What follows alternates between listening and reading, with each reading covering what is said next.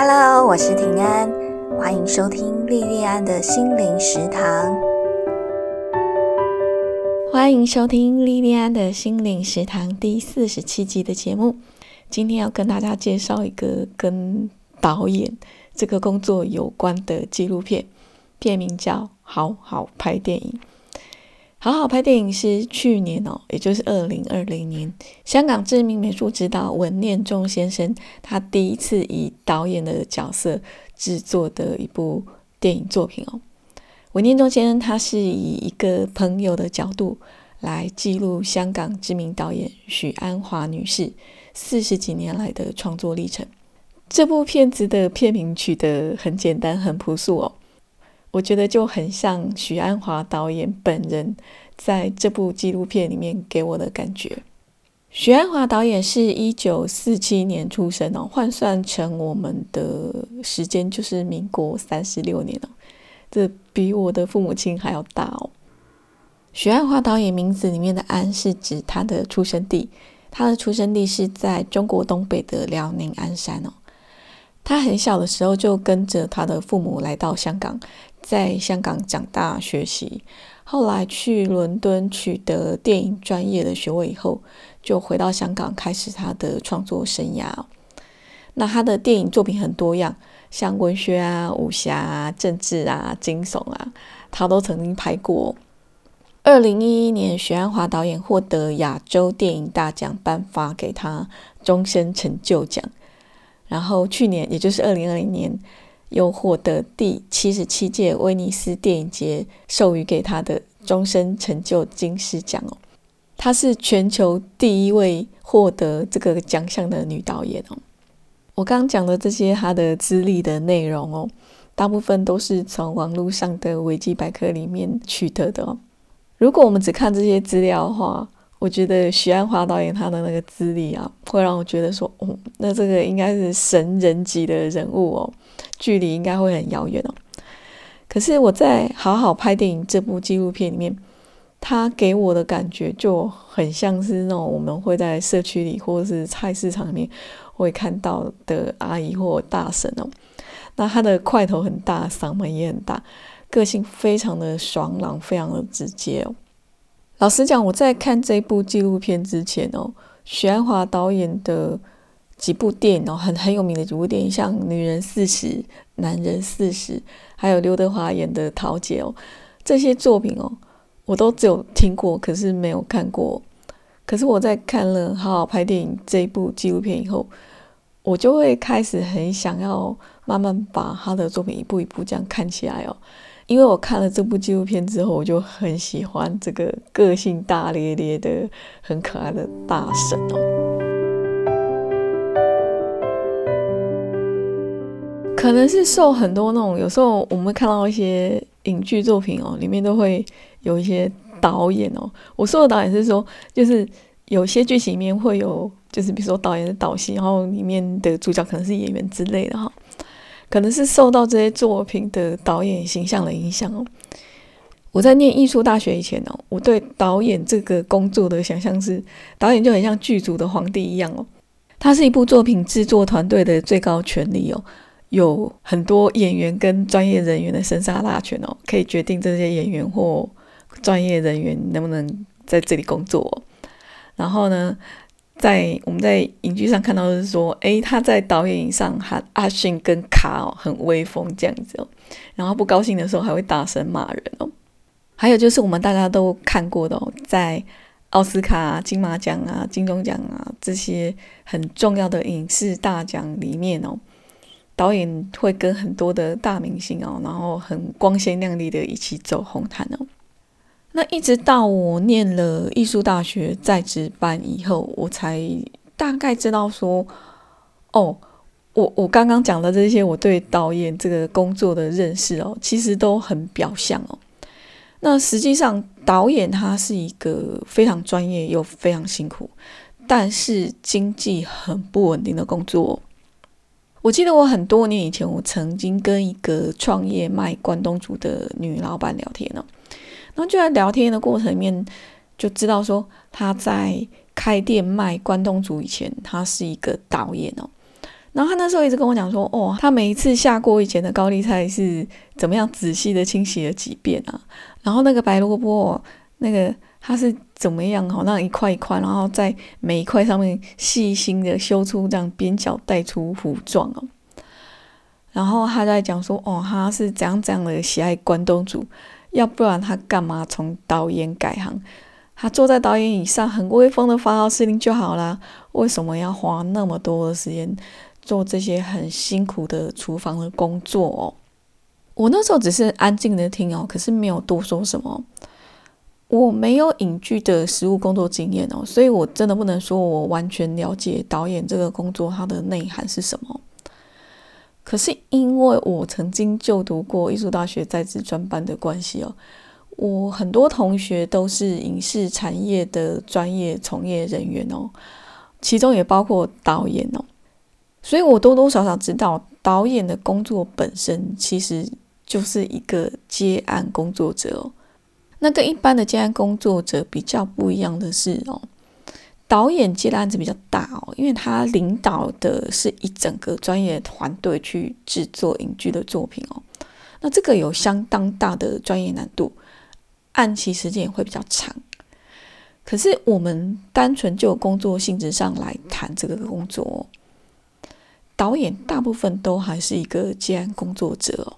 那一个接案工作者，不管你名气再大哦，都可能随时都可能要承受经济上的不确定性哦。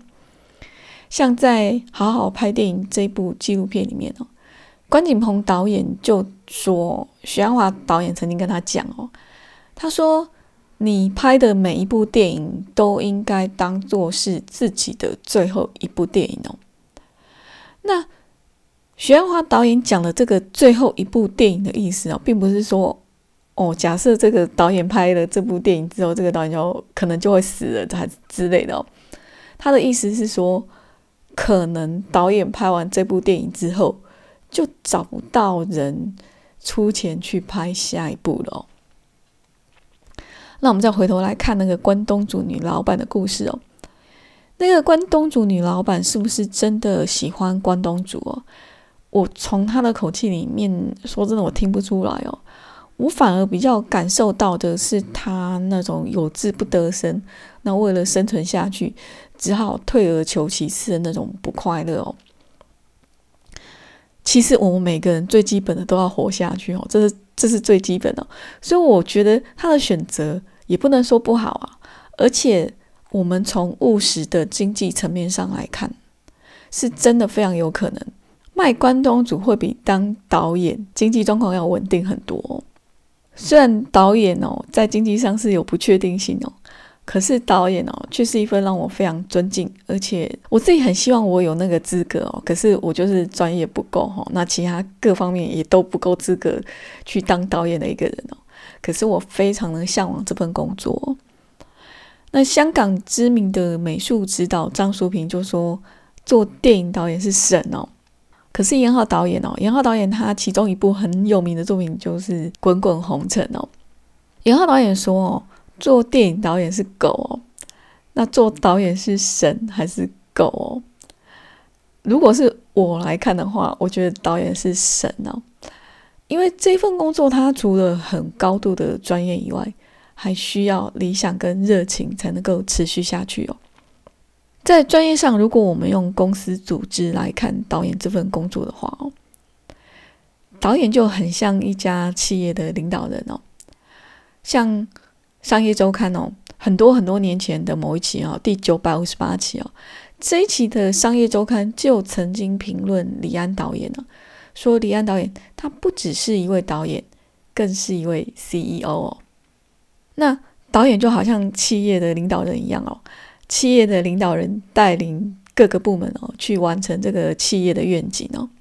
导演呢，他就是领导统御影像啊、声音啊、美术啊，吼，很多很多的专业技术团队去创造一部作品的价值哦。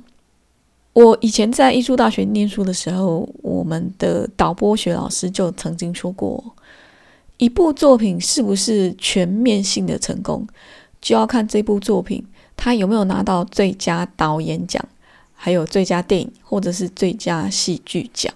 那除了专业，我想大家应该都知道，李安导演他在发迹之前哦，在家里面当了六年的家庭主妇哦，就每天接送小孩，在家里面煮饭这样子哦，然后一边在家里面当家庭主妇，一边一直不断的在家里面编剧，然后一直去尝试各种可能的机会，后来才让他等到让他发迹的父亲三部曲哦。许鞍华导演呢，虽然他一开始当导演就很成功哦，可是在他拍他的电影《倾城之恋》之后，就一路走低潮哦。这一低潮就整整走了十年哦。他最惨的时候，还曾经面临一段时间无片可拍的困境哦。那一直到《女人四十》这部电影哦，他才重新又站起来哦。可是，即使《女人四十》这部电影很成功哦。对他来讲也是有名没有利哦，并没有为他自己带进来多少收入哦。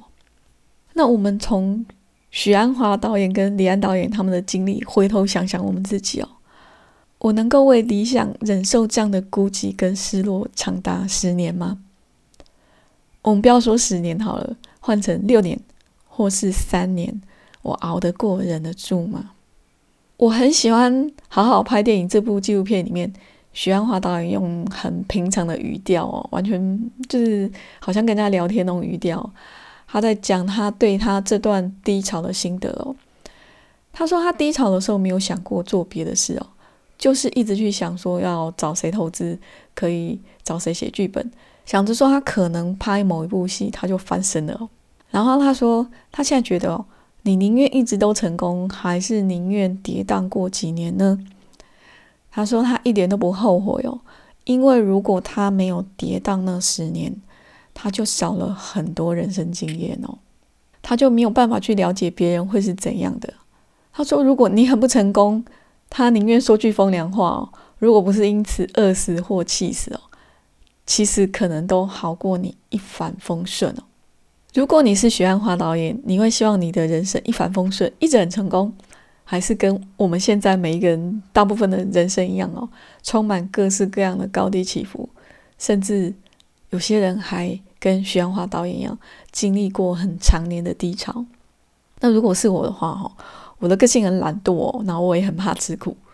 我年轻一点的时候，我一定选择说，拜托让我一直心想事成，让我一直成功吧，让我想要有什么有什么哈，感情有感情跟工作各方面，我想要什么就有什么吧。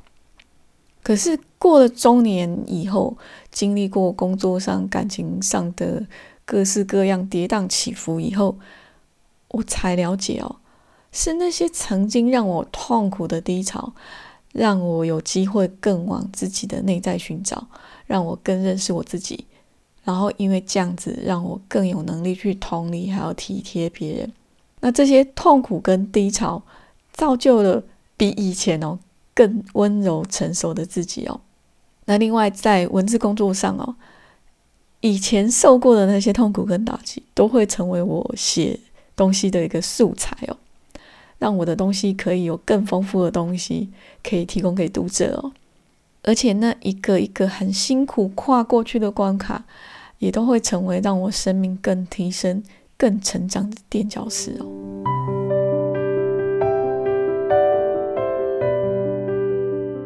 李国修导演曾经说过一句很有名的话，他说：“一个人一辈子能做好一件事，就功德圆满了。一辈子做好一件事，看起来好像有点简单哦，其实一点都不容易。我们看李安导演，看徐安华导演，他们在坚持创作的过程里，经历过多少辛苦跟寂寞？在好好拍电影的这部纪录片里面哦。”看到香港媒体对徐安华导演的某一些作品的负面评价哦，那个用词的凶狠哦，像我这样旁观者，我看了都觉得哦，好可怕哦。可是徐安华导演他很平静的说，他的每一个作品都是用尽全力去做的，不管票房怎么差，别人怎么骂他，他知道他的作品是有专业水准的。他唯一觉得不好意思的是，让跟着他的这些团队也随着受苦哈。